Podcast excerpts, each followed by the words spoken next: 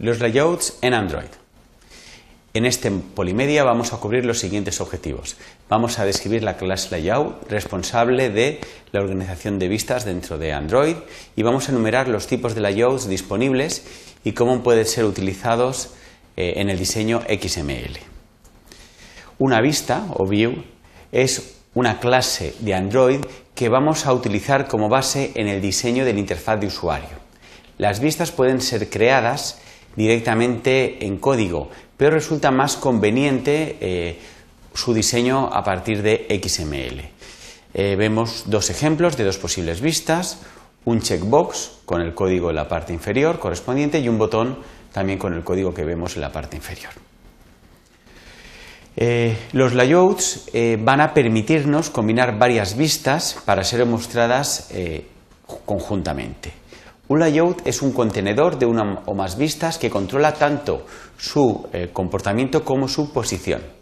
Un layout puede contener a otro layout y un layout es descendiente de la clase view. Eh, tenemos cinco tipos principales de layout en Android. El linear layout para disponer los elementos en forma de fila o en forma de columna. El table layout para distribuir los elementos dentro de una tabla Relative layout para disponer los elementos uno en relación a otros o en las esquinas de, digamos, de la pantalla.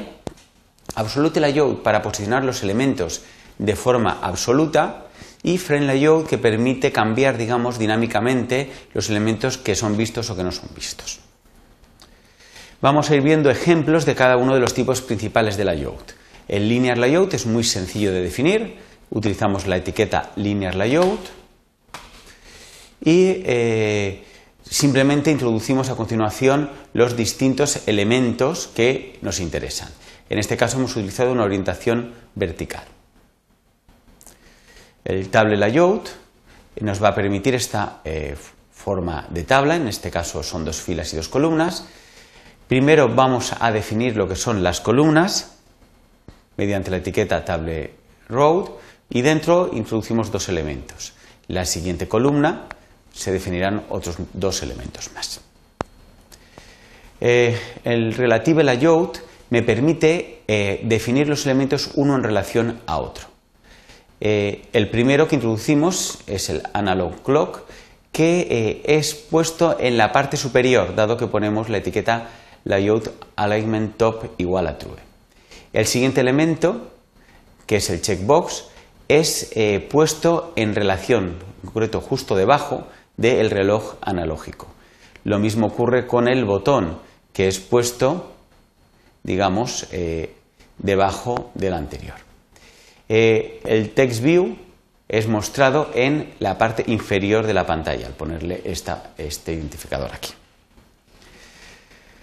Eh, el layout absolute layout nos va a permitir indicar exactamente las coordenadas x e y de cada elemento de forma que el reloj analógico es puesto en X igual a 50 píxeles e igual a 50 píxeles.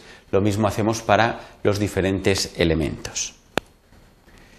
Eh, finalmente, el frame layout permite eh, poner varios elementos realmente unos sobre otros. Están, todos aparecen de forma conjunta.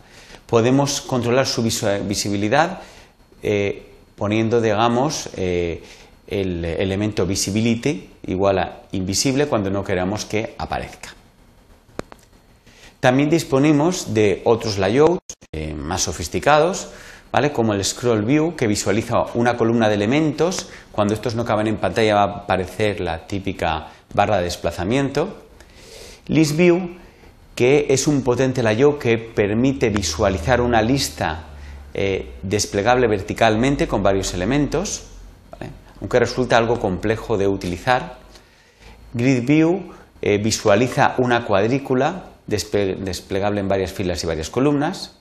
El Tab Host proporciona una lista de ventanas seleccionables por medio de unas etiquetas que el usuario va a poder pulsar para ir cambiando de diferentes, eh, las diferentes ventanas. Y View Flipper que permite visualizar una lista de elementos de forma que se visualiza uno cada cierto tiempo, o sea, intervalos de tiempos definidos.